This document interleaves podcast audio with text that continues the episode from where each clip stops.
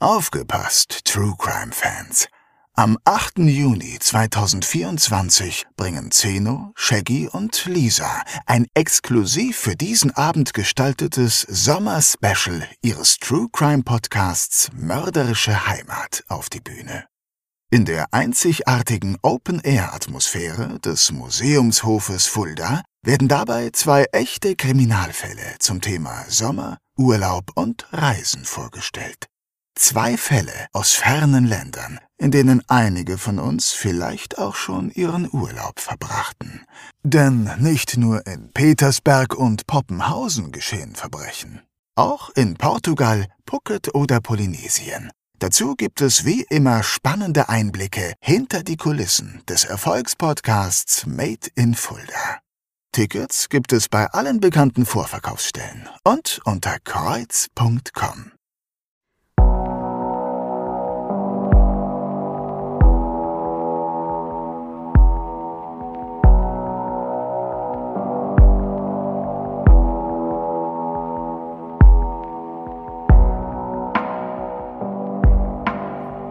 Mörderische Heimat. Der Kriminalpodcast mit echten Fällen aus Fulda, Osthessen und der Rhön wird Ihnen präsentiert von der Stadt Fulda.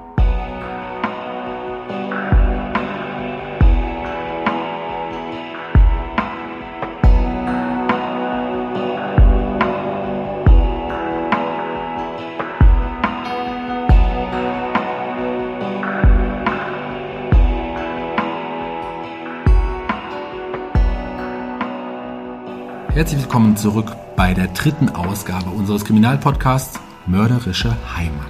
Ein Podcast mit echten Fällen und echten Tätern aus Fulda, Osthessen und der Rhön. Mein Name ist Shaggy Schwarz und an meiner Seite sitzt erneut wie immer der Krimi-Autor Zeno Diegelmann. Hallo lieber Zeno. Hallo Shaggy und hallo liebe Hörerinnen und Hörer. Heute haben wir einen ganz besonders, ja, ich möchte mal sagen, makaberen Fall ja, mitgebracht. Mindestens. Ein Fall, der damals weit über die Grenzen Fuldas hinaus hohe Wellen schlug und weltweit für Gesprächsstoff sorgte. Sogar in der Washington Post wurde darüber berichtet. Und darum geht es heute.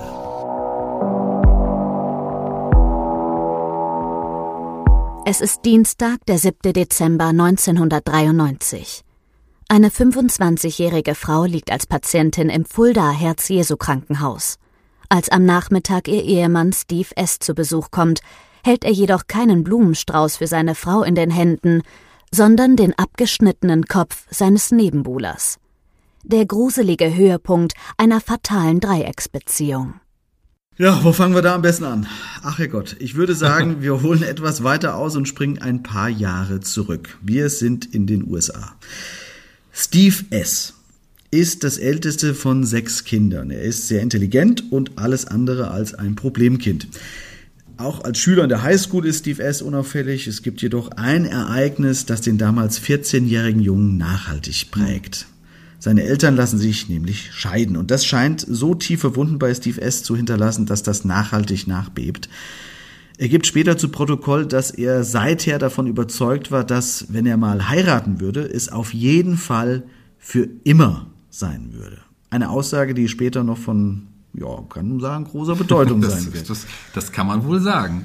In seinem Senior Year, also in seinem letzten Jahr in der Highschool, passiert noch ein weiteres einschneidendes Ereignis. Er lernt ein Mädchen kennen namens Diane und verliebt sich in sie. Ja, das ist schon stark untertrieben, kann man sagen. Diane ist sowas wie das Mädchen seiner Träume. Sie geht auf die gleiche Schule und er ist hin und weg von ihr.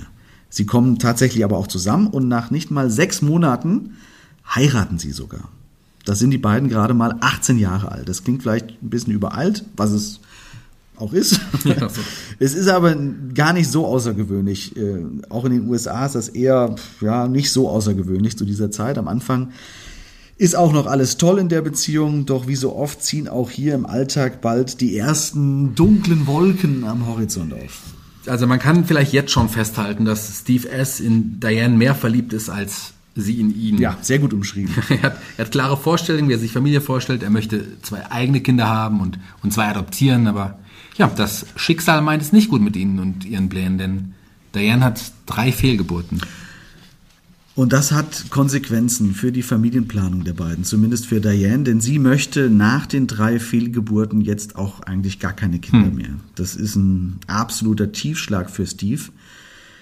Er will eigentlich unbedingt Kinder haben, aber aus Liebe zu Diane entscheidet er sich sogar für eine Vasektomie. Er lässt sich sterilisieren. Da ist er gerade mal 23 Jahre alt. Eine im wahrsten Sinne des Wortes einschneidende Entscheidung in so jungen Jahren. Sorry. Okay, aber das ist auch die, der, der, der Zeitpunkt, wo die Ehe wirklich erste Risse bekommt. Also zumindest auf Dianes Seite. Sie weiß gar nicht, ja, ob sie Steve S. wirklich liebt. Genau. Ist das, äh, muss, ist das der Zeitpunkt, wo er zur Army geht? Also noch nicht ganz. Äh, zunächst arbeitet er noch im, im heimischen Familienunternehmen, dann merkt er aber, dass Diane sich immer mehr von ihm entfernt und, und er glaubt, dass sein Job daran schuld sei. Also trifft er, trifft er den Entschluss, zum Militär zu gehen. Im Herbst 91 beginnt sein Army-Training. Moment, Moment, er geht zur Army, um seine Ehe zu retten, oder wie? Ja, also er ist in dem naiven Glauben, dass er so mehr Zeit mit seiner Familie verbringen wird. Doch das, das Army-Leben ist natürlich alles andere als ein ja, familienfreundliches Unternehmen. Kann ich mir vorstellen. Das äh, hätte man sich ja vielleicht aber auch denken können. Ne? Ja, also. Okay, wie auch immer. Es ist 1992. Ähm, da geht er nach Übersee. Er wird nach Übersee geschickt und er kommt hierher nach Fulda. Diane kommt mit ihm. So ist es. Doch der Job ist viel härter als gedacht und er ist oft von Diane getrennt und das ist, ja, das ist ein wichtiger Aspekt. Also die, die, jungen Menschen kommen in ein fremdes Land, weit weg von ihren Familien. Sie ja. fühlen sich allein. Man muss ja sagen, wir haben ja schon gesagt, die haben früh geheiratet, genau. sind früh zusammengekommen, noch nie was anderes erlebt und jetzt kommen sie noch in ein fremdes Land. Ja, und, und so, wenn man so allein ist, dann, dann folgt man einem, ja, einem sehr menschlichen Bedürfnis. Man sucht sich Gleichgesinnte. Ja. Fern der Heimat sind das natürlich meistens auch Leute, die die gleiche Sprache sprechen und sich in der ja, in der, in der gleichen Situation wie die beiden befinden. Andere Soldaten und deren Familien. Genau, genau, das meine ich. Die ja, ja. Kollegen werden so etwas wie Ersatzfamilien. Man feiert zusammen Feiertage und Geburtstage. Ja, und, und genau das machen Steve S. und seine Frau Diane. Es ist jetzt mittlerweile etwas Zeit vergangen. Es ist März 1993 und die beiden haben sich ganz besonders mit einem Kollegen von Steve angefreundet. Ja, eine, wie sich noch später herausstellen wird, fatale Freundschaft. Sein Name ist Gregory G, also Gregory G, sage ich mir jetzt ja. mal, ist gerade Anfang 20 und somit noch ein Tick jünger als Steve S. Mhm. Dennoch werden die beiden sowas wie Best Friends, beste Freunde und auch Diane kommt gut mit ihm aus. Sie unternehmen viel zu dritt, gehen zusammen essen, schauen Filme und. Hat Gregory, hat Gregory eine, eine Freundin? Nee, er, er ist Single. Er ist Single, okay. Vielleicht sollten wir noch erwähnen, dass Diane mittlerweile ein bisschen langweilig ist, äh, weil sie nur zu Hause sitzt und auf ihren Ehemann wartet.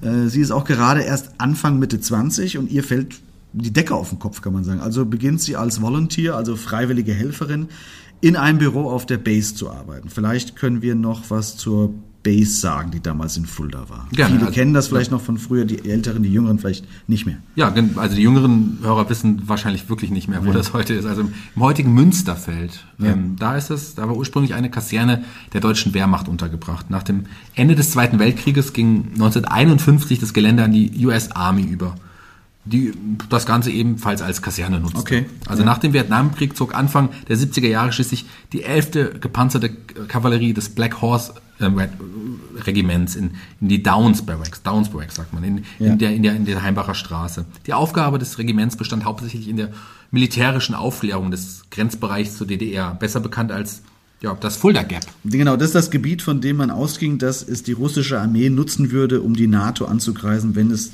tatsächlich zu einem Kriegsfall kommen. Genau, also, also ein höchst heikles Gebiet war dieses Fulda Gap.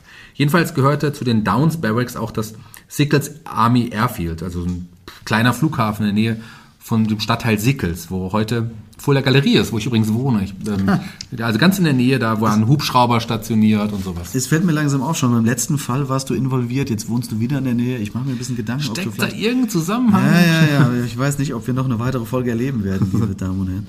Ja, die aber, nächste Folge mache ich alleine über den Fall Zehn und Riegelmann. ja, gut, okay. Aber in diesem äh, Sickles Airfield, dort waren auch Steve und Gregory stationiert. So ist es. Und das wird auch noch wichtig werden. Okay, wir fassen kurz zusammen.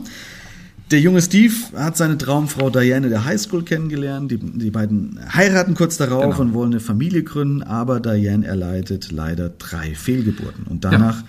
entschließen sich die beiden mit der US Army ins Ausland zu gehen und landen 1992 in den Downs Barracks hier in Fulda.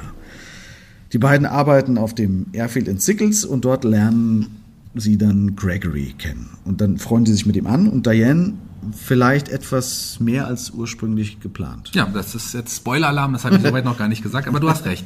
Als Steve S. zum Training vier Wochen in die USA muss, bleibt Diane in Fulda. Sie schreiben sich zwar regelmäßig und telefonieren, doch während Steve S. nicht vor Ort ist, kommen sich Diane und, und Gregory näher. Sie beginnen, ja, sie beginnen eine Affäre miteinander. Okay, und Steve ist zu der Zeit in Amerika und glaubt, dass alles in Butter sei. Das scheint so, denn als er wieder zurückkommt, hat er keine Ahnung, dass sich etwas geändert hat. Das bleibt so bis zum 25. November. Das ist Thanksgiving Day. Ja. Da sagt Diane zu ihm, dass sie nicht mehr glücklich ist in der Ehe und dass sie sich ja, scheiden lassen möchte. Okay, und wie reagiert Steve? Ne, er ist geschockt. Er, er kämpft um seine Ehe, er kämpft um die Liebe seines Lebens in, Ja. in, in seinen Augen. Wobei wir wieder in Erinnerung rufen müssen, dass er ja niemals eine Scheidung erleben wollte. Also das ist, Genau. widerspricht ja all dem, was er dachte. Da sind wir wieder bei dem, bei dem Anfang, als er das sagte, ne? das Trauma durch die Scheidung seiner Eltern. Exakt. Wir. Ja, ja, genau. Aber er droht ihr nicht, sondern er bequatscht sie erstmal, sich nicht zu trennen und dass sie das schon wieder irgendwie hinbekommen würden. Und von Gregory weiß er ja sowieso nichts. Nein, er nein, nein, ist. da, da weiß er nichts. Er, er denkt sich einfach, dass Diane sich nur von ihm trennen möchte. Von der Affäre. Ah, okay, er Also- weiß von der Affäre gar nichts. Nee, also es ändert sich wenige Tage später. Also wir haben jetzt Dezember 1993. Da geht sie für ein paar Tage auf einen Girls Trip und Steve nutzt die Gunst der Stunde, um herumzuschnüffeln. Okay, genau, das fand ich nämlich sehr interessant, denn jetzt zeigt Steve langsam sein zweites Gesicht. Ja. Er er durchsucht nämlich ihre Sachen, während sie nicht da ist und findet auch was, nämlich das Tagebuch von Diane. Ganz genau. Wobei nicht ganz klar ist, was darin genau steht. Also er, er findet es, genügt jedoch anscheinend, dass ihm klar wird, dass es einen anderen Mann geben muss. Also es ist zumindest so eindeutig, dass er sie nach seiner Rückkehr direkt damit konfrontiert. Was mich wundert, ich dachte erst, dass er sein Wissen noch nicht teilen will, sondern noch ein weitere, ja, so ein paar Informationen sammeln würde. Aber okay, äh, ist egal. Aber was sagt Diane dazu, als er mit, äh, als er zurückkommt und sie mit den Tagebucheinträgen konfrontiert? Naja, sie, sie streitet alles ab. Das sei nur eine Fantasie, das seien Tagträume und dass sie ihn nie betrogen haben. Ja, klar. Aber sie sagt ihm, dass sie zurück in die USA gehen möchte und dass sie sich von nun an endgültig von ihm scheiden lassen will. Und jetzt reagiert Steve plötzlich ganz irrational. Er bleibt erstaunlich ruhig und willigt zu Dianes Erstaunen ein. Und schon am nächsten Tag haben sie einen Termin bei einem Anwalt. Aber wir vergessen nicht seine Aussage, dass er niemals eine Scheidung dulden wird. Ja. Denn, denn Steve hat längst damit begonnen, einen Plan zu spinnen. Einen grausamen Plan. Das, das kann man so sagen. Es ist der 7. Dezember 1993. Steve S. steht am frühen Morgen auf und macht sich fertig für die Arbeit. Alles geht, ja, seine normale Routine. Auch, auch Diane steht auf. Sie, als sie später zur Bank gehen möchte, fühlt sie sich nicht gut und sie geht ins Herz-Jesu-Krankenhaus. Warum sie nicht zum Arzt in der Kaserne geht, das erfahren wir gleich. Genau, sie ruft aus dem Krankenhaus in ihrem Büro an und bittet einen ihrer Kollegen dann, jemandem auf dem Airfield die Nachricht zukommen zu lassen, dass sie sich im Krankenhaus befindet. Nämlich Gregory.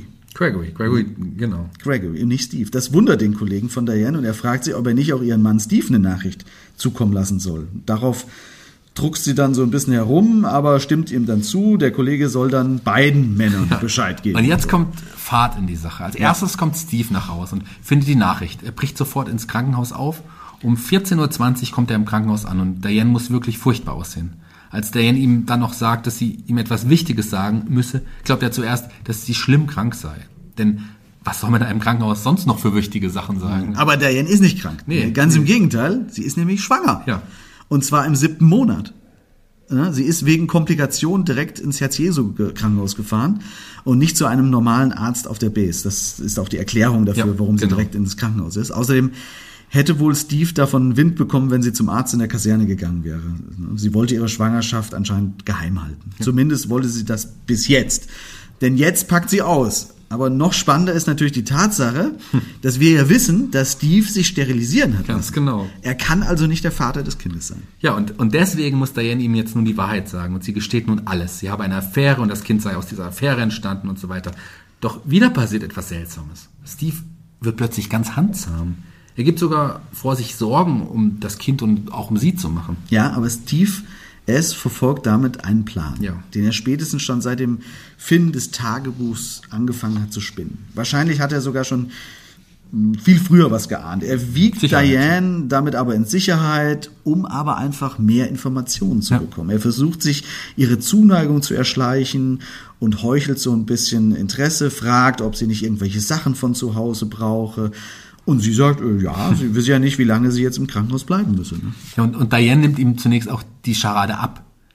Er hat ja auch gerade erst sein Einverständnis gegeben, dass sie sich scheiden lassen würden. Also denkt Diane, okay, cool, das ist einfacher, als ich dachte. Ja, ja. Um 15 Uhr geht Steve, er ist dann angeblich, ähm, um ihr Sachen zu holen. Ja. Sie Also wieder zurück in die Kaserne. Genau, genau. Sie denkt jetzt, jetzt wird alles gut. Mein Mann ist einverstanden mit der Scheidung, ich bekomme ein Baby mit einem anderen Mann und geht zurück in die Staaten. Ja, alles gut. Ja, aber da täuscht sie sich. Ja, Denn Da täuscht er sich. Nur eine Stunde später kommt Steve S. schon wieder zurück. Er trägt jetzt zivile Kleidung, denn vorher war er in der Uniform der US Army im Krankenhaus gewesen. Ebenso wie er sich andere Kleidung angezogen hat, hat er auch seine Haltung geändert. Also seine innere Haltung dazu wahrscheinlich. genau. Steve, Steve wirkt jetzt wie ausgewechselt. Er ist richtig, richtig angepisst, kann man sagen. Denn er will jetzt wissen, von wem das Kind ist. Ja. Er wird immer wütender. Als er aber merkt, dass Diane nicht sagen will, ändert er wieder seine Taktik. Er schwenkt wieder um. Die hat ja zuvor so gut funktioniert, also probiert das gleich noch mehr. Er spielt wieder den besorgten Ehemann. Er müsse das ja nur wissen, wer der Vater des Kindes ist, um seine Karriere nicht zu gefährden. Er fragt, welchen Rang ihr Liebhaber habe. Er geht die einzelnen Dienstgrade sogar durch, angeblich um sich zu vergewissern, dass es ihm nicht schaden würde. Ne? Dann fragt er, ist der Vater des Kindes Senior Official? Und Diane sagt, nein. Nein, nein. Ja, ist er Commission Officer? Nein. Und sie sagt, nein. Ach so, dann ist er also Specialist. Und dann sagt sie, ja. Ja, sagt sie. Und wer ist natürlich auch Specialist? Gregory G. Genau, bingo. Ja. Spätestens jetzt hat Steve Gewissheit darüber, wer der Vater des Kindes ist und mit wem seine Frau ihn betrügt. Es muss Gregory sein. Ja. Und Steve ist vorbereitet. Er verfolgt seinen Plan nun weiter. Und jetzt beginnt er mit der Umsetzung der ersten Phase des Plans. Ja, Steve sagte, er fahre nun nach Hause, um zu packen. Keinen Tag länger will er dort bleiben, in dem Haus, in dem sie ihn betrogen habe. Aber er fährt nicht nach Hause, er fährt direkt zum Airfield nach Sickles. Denn er weiß, wen er, wen er nun suchen muss.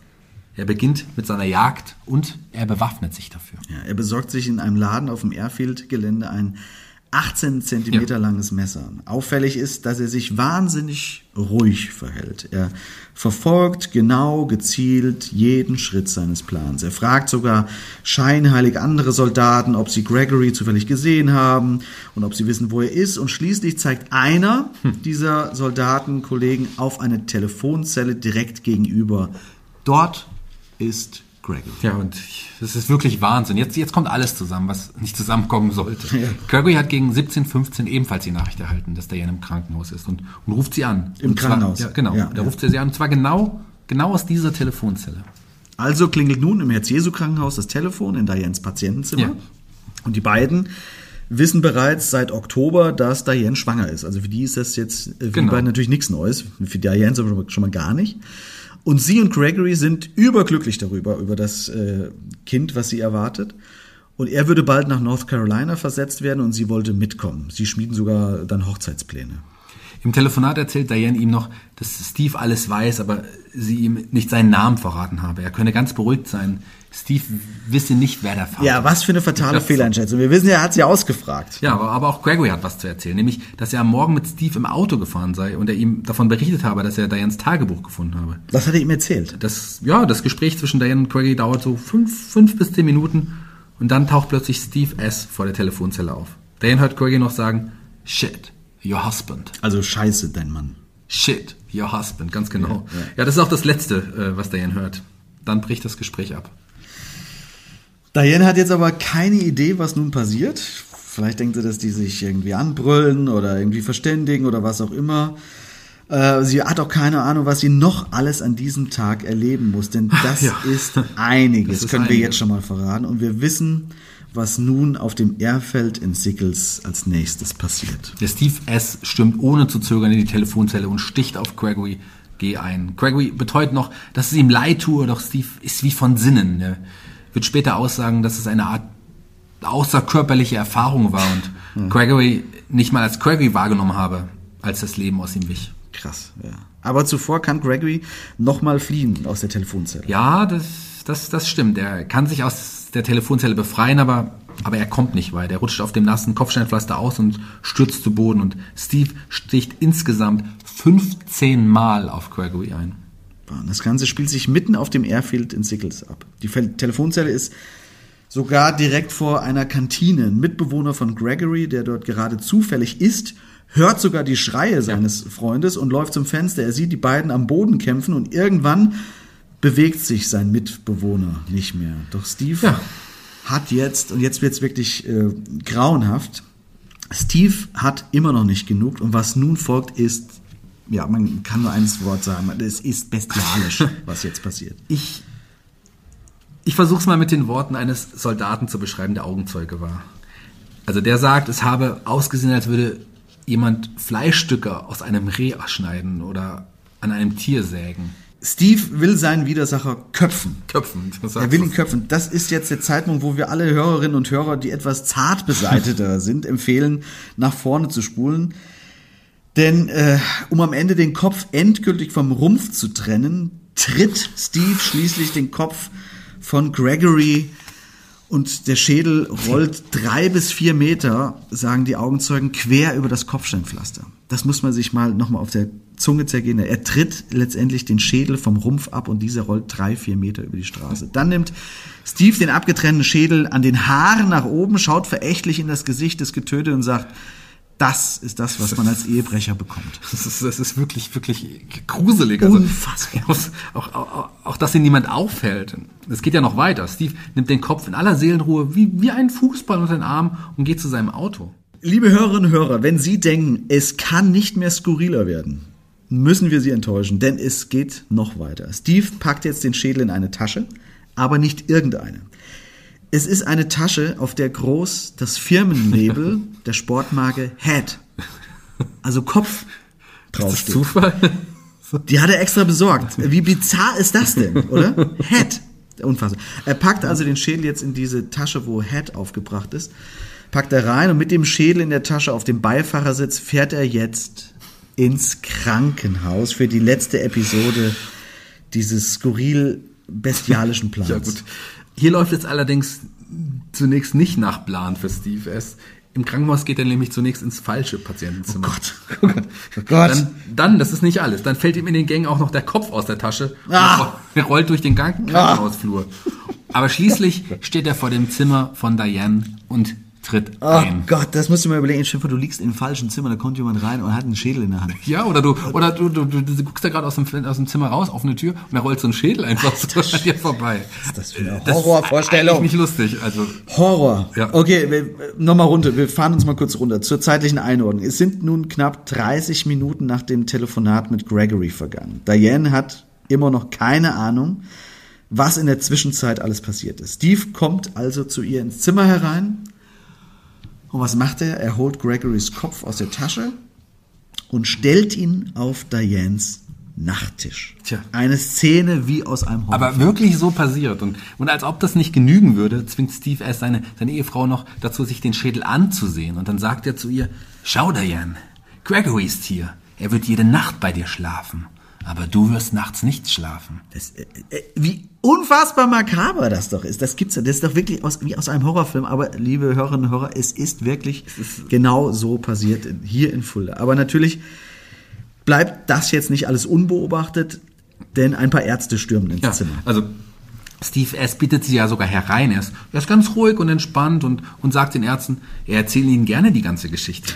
Das, das tut er dann auch. Er erzählt ihnen vom Ehebruch, dass er weiß, wie man einen Kopf abschneidet und dass er ja, dass er eigentlich kein gewaltsamer Mensch sei. Nein.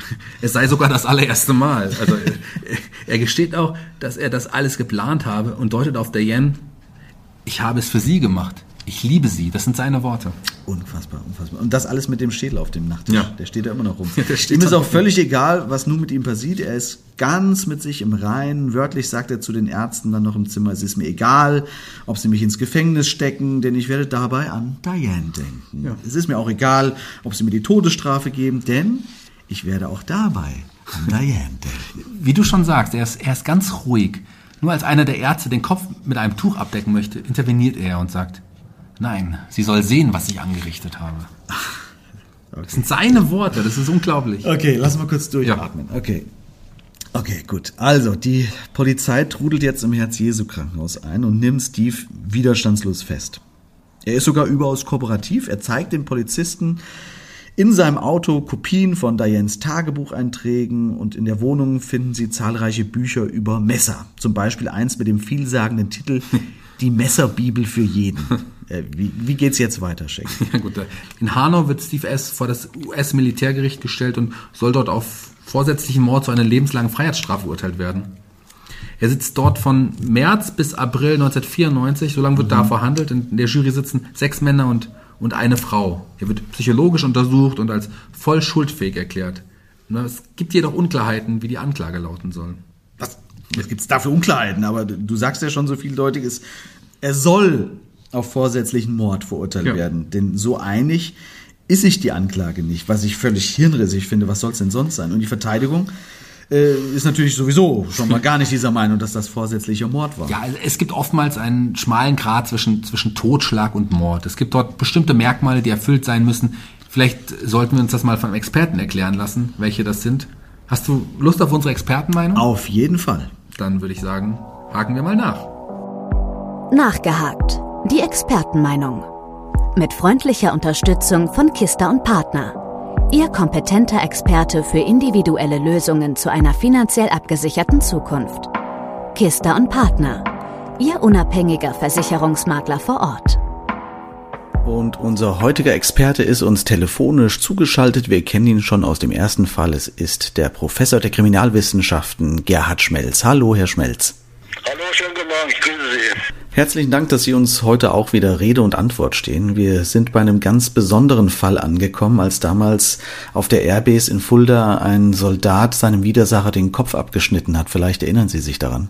Ja, ja, mit dem US-Soldaten, der dort äh, eine sehr interessante Tötung begangen hat. ja, genau, sehr delikat auf jeden Fall. Äh, nach deutschem Strafrecht muss ja zunächst einmal geklärt werden, ob es Mord oder Totschlag ist. Wie unterscheiden sich diese beiden Dinge denn überhaupt voneinander? Also für die Polizei ist die Frage zunächst mal zu Beginn eines Tötungsdeliktes offen. Also die Polizei geht natürlich von dem höchstens anzunehmenden äh, äh, Vorfall aus, also von einem Morddelikt. Entschieden wird das allerdings erst später vor Gericht. Mhm. Äh, die Polizei wird tätig und wird dann entsprechend Beweise äh, sichern, aber im Grunde genommen wird erst später definitiv vor Gericht festgestellt, um welche Straftat es sich handelt. Das kann Polizei natürlich nicht. Mhm, okay. Dann gibt es ja diese Mordmerkmale, von denen hört man ja immer wieder. Die sind ja auch hilfreich, um es zu unterscheiden. Wie unterscheidet man die und um was geht's da? In der Tat gibt es diese Mordmerkmale. Sie, man kann davon ausgehen, dass äh, Mordmerkmale im Grunde genommen auf drei unterschiedliche äh, Säulen stehen. Auf der einen Seite gibt es äh, das oder den Bereich der Verwerflichkeit, wenn jemand aus Mordlust oder zur Befriedigung des Geschlechtstriebes teilweise auch als Habgier handelt. Mhm. Auf der anderen Seite geht es um die Tatausführung selbst, die zweite Säule. Da geht es um Heimtücke, also wenn das Opfer arg und wehrlos ist beispielsweise. Und äh, aber auch die Grausamkeit, ein besonderes grausames Vorgehen bei der Tat. Und es geht um eine verwerfliche Zielsetzung. Das ist auch durchaus öfters der Fall, wenn eine andere Straftat ermöglicht werden soll oder was auch sehr oft passiert oder oft passiert ist, die Verdeckung einer anderen Straftat. Das wäre also dann die dritte Kategorie. Aber wie gesagt, es geht es sehr um die Motivation des äh, Angeklagten, des Tatverdächtigen und das klärt sich letztendlich vor Gericht. Polizei muss natürlich äh, die äh, Beweismittel entsprechend dokumentieren und vorbereiten, aber letztendlich, wie gesagt, entscheidet das Gericht. Wie viele dieser Mordmerkmale müssen denn zutreffen? Ja, wenn ein Mord Merkmal nachgewiesen wird, reicht das aus, um den Mordtatbestand des 211 im Strafgesetzbuch anwenden zu können. Ein Mordmerkmal reicht. Okay, dann noch eine Frage und zwar hat diese Straftat damals ja auf dem Gelände der damaligen US-Army stattgefunden. Das ist ja so eine Besonderheit. Warum hat die deutsche Polizei da nicht ermittelt? Also dieses Verfahren ist eigentlich schon seit Beginn der 50er Jahre geregelt durch das sogenannte NATO-Truppenstatut und dem entsprechenden Zusatzabkommen. Und da ist klar geregelt, dass der Inzentstaat und die Angehörigen des Inzentstaates, insbesondere die, Ange die militärischen Angehörigen, äh, unter die Justiz des Inzentstaates fallen. Es ist also völlig klar, dass wenn, wie in diesem Fall, wir einen amerikanischen äh, Soldaten als Tatverdächtigen haben, dass dort die amerikanische Justiz zuständig ist. Wäre es denn anders gewesen, wenn ein deutscher Staatsbürger Täter oder Opfer gewesen wäre? Eine klare Regelung aufgrund äh, dieses NATO-Truppenstatuts. Und wenn jetzt ein deutsches Opfer ist, würde, wenn der Tatverdächtige auch amerikanischer Soldat oder Angehöriger des zivilen Gefolges ist, nach dem NATO-Truppenstatut, würde auch äh, dann die amerikanische Justiz zuständig sein. Anders wäre es äh, zu sehen, wenn jetzt ein deutscher Tatverdächtiger dort eine Rolle spielen würde man sicher davon ausgehen können, dass die deutsche Staatsanwaltschaft bzw. die deutsche Justiz zuständig ist. Im Übrigen sieht das laute Truppenstatut auch diverse Möglichkeiten und Absprachen zwischen den deutschen und den amerikanischen Behörden vor, sodass da bislang immer eine Einigung getroffen wird, falls es überhaupt äh, zu einer kritischen Frage kommt. Okay. Ja, dann würde ich sagen, vielen Dank, Herr Schmelz. Wir würden Sie ähm, wahrscheinlich zu einem anderen Fall nochmal kontaktieren, wenn wir das dürfen. Ist das in Ordnung für Sie? Kein Problem. Super. Dann vielen Dank und auf Wiederhören.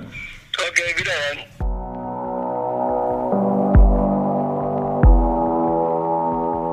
Wir dürfen nicht vergessen, dass hier die Militärpolizei ermittelt und äh, die Verfahren oftmals nach ja, seltsamen, auf jeden Fall jedoch eigenen Maßstäben. Ja, also es ist nicht ein normales Gericht, sondern es ist ein Militärgericht. Genau. Die haben nochmal eine andere Herangehensweise. Was aber bekommt er denn letztendlich für die Tat? Ja, das ist ganz interessant, denn die US Army stellt tatsächlich das Ganze so dar, dass Gregory und Diane mitschuldig sind. Was? Ja, der Ehebruch in dem moralischen Ehrenkodex der Army nicht zu suchen hätte. Was ist das denn für ein Bullshit? Das rechtfertigt doch nicht irgendwie, dass man Menschen auf so grausame Weise köpft. Und Ja, wie, wie, wie gesagt, die, die Army hatte eigene Regeln, aber du wolltest wissen, was Steve S. nun letztlich für eine Ja. Strafe bekommt. Ja, ja. Man muss ja dazu sagen, dass lebenslänglich in den USA auch wirklich lebenslänglich bedeutet. Anders als in Deutschland. Genau. Der Verurteilte kommt also nie wieder raus. Dennoch war sich die Jury uneinig. Fünf der sieben Jurymitglieder forderten tatsächlich nicht mehr als 30 Jahre, einer sogar nur 20 Jahre. Aus okay. irgendeinem Grund mochten sie Steve S. Nur weil der Vorsitzende Richter sagte, auf vorsätzlichem Mord steht lebenslänglich, also empfehle ich das auch genauso, wurde Steve S. letztlich auf lebenslänglich angeklagt. Also bekam er lebenslänglich. Ja. Okay, na, immerhin. Aber aus irgendwelchen Gründen, die wahrscheinlich darin zu begründen sind, dass man Steve S. nicht per se für gewalttätig und gefährlich hielt, reduzierte das Gericht die Strafe dann jedoch wieder auf 45 Jahre. Er wird also schließlich nach Fort Lavons Fourth in Kansas gebracht, wo er dann ja, seine Gefängnisstrafe antritt. Also, das muss ich jetzt mal kurz nachfragen. Man hält ihn nicht so richtig für gefährlich, nachdem er einen Kollegen enthauptet hat und den Kopf seiner Ja. Frau ins Krankenhaus gebracht hat. Das, äh, okay. Die haben deswegen die Strafe reduziert. Ja, in- interessante Randnotiz. Im gleichen Zeitraum wurde übrigens ein Soldat auf der gleichen Base in Fulda für den Tod an seinem einjährigen Kind zu lebenslänglich verurteilt. Vier der sieben Jurymitglieder, die auch im Fall Steve S. zuständig waren, saßen auch in der damaligen Jury des Kindermörders. Und was soll ich sagen, auch hier wurde die Strafe auf 40 Jahre reduziert.